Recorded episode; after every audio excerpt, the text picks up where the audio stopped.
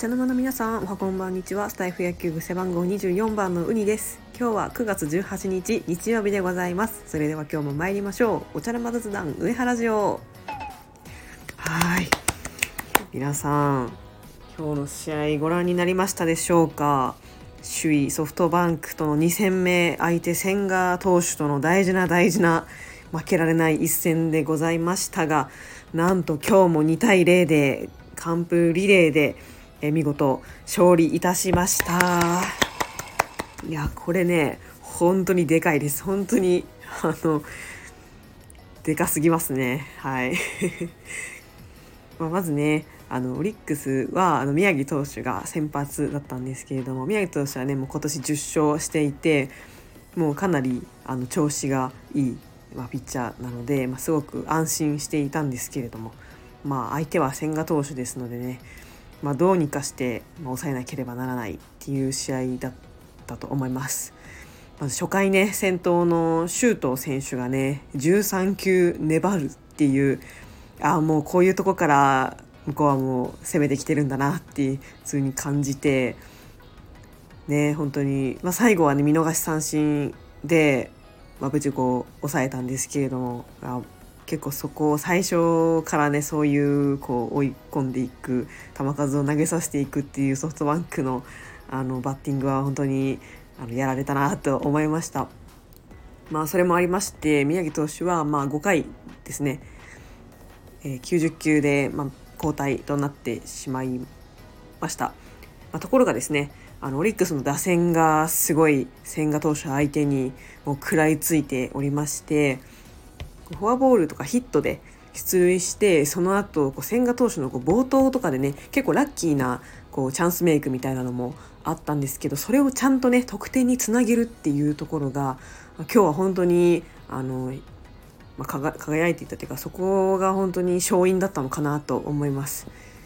2点目もね中川選手がフォアボールで出塁して、まあ、吉田選手がねさすがのヒットでつないでで、えー、トング選手の犠牲フライという感じで本当につないでつないでのもう確実に1点を取るぞっていう、えー、そういうところがねあのやっぱ千賀投手相手だとそ1点がかなり大きくなるのでもう絶対に1点取るぞっていうのが本当に垣間見えたなというそんな試合だったと思います。一方ね、あの昨日の放送ではこう守る方でもねちゃんとこう気を抜かないようにしていただきたいみたいなことを言ったと思うんですけどこうね周東選手のバッティングかなヒットかなと思う当たりをこうセンターの福田選手がねバーって走ってギリギリのところで取るっていうもうファインプレーがありましたしね今日2軍から復活されて、まあ、こう守りでも打撃でも活躍活躍されていていやこういうところだなとやっぱ強い強くなったなと思いました。であとはですねあのお立ち台にはこう立てなか立たなかったんですけど西野選手が千賀投手相手に猛打賞というちょっとありえないあの すごいバッティング見せてくれましてあの解説のね小林さんもこう入団当初のバッティングが戻ってきてるみたいな感じですごいベタ褒めしていていや私も本当に嬉しいですね。あの昨日中川圭太選手のことをねこう去年のこう優勝にあまり貢献できなかった選手みたいにこう、まあ、言ったんですけれども西野選手もまあそのうちの一人かなと個人的に思っておりまして、まあ、日本シリーズとかでは、まあ、1軍にはいたんですけどこう出場はしていないみたいなそういうこともあったので、まあ、今年こそはって思ってるんじゃないかなと思います。ま、その中でこうしっかりチャンスメイクですとかこうつなぐバッティングですねそのお立ち台には立てなかったっていうことはその得点直接的な得点ではないけどまあそれをするためのねこう影の立役者みたいな感じでもうしっかりとこうチームに貢献しているバッティングを見せてくれて本当にこちらも素晴らしいなと思いました西野選手ナイスバッティングでした。はい、そんなこんなでねあの5回で宮城投手は勝ち投手の権利を得つつも、まあ、降ろされてしまってそこからもう完封リレーがもう素晴らしく噛み合ってこう平野投手がねこう残念ながらこう体調不良で抹消となっちゃったんですけれどもそれをちゃんと補うような見事な連携プレーで、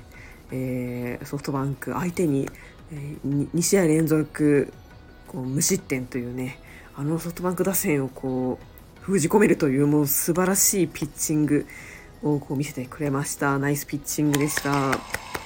はいということでですね、えー、現在まあ、今日試合が終わりましてソフトバンクとは1ゲーム差となりまして、まあ、まだまだねソフトバンクは首位ですしマジックも残ってるのでまだまだ気を緩めずに明日特にねもうソフトバンクはもう何としても勝つっていうももうさらに強い気持ちで来るんじゃないかなと思います。はいでねちょっと話戻っちゃうんですけどなんか今日の試合見ててねなんかすごいオリックスって変わったなって なんか、まあ、誰目線なのか分かんないんですけどなんか思っちゃったんですよ。すごいなんか込み上げる場面があってやっぱソフトバンクとの首位争いで言えば2014年のあの時を思い出すんですよね。であの時はやっぱりまだねこうオリックスがこうソフトバンクに挑むみたいなそういう立場だったと思うんですけどなんかねそれとは全然違いましたねやっぱあのホームっていうのもあったと思うんですけどなんか全然ソフトバンクよりも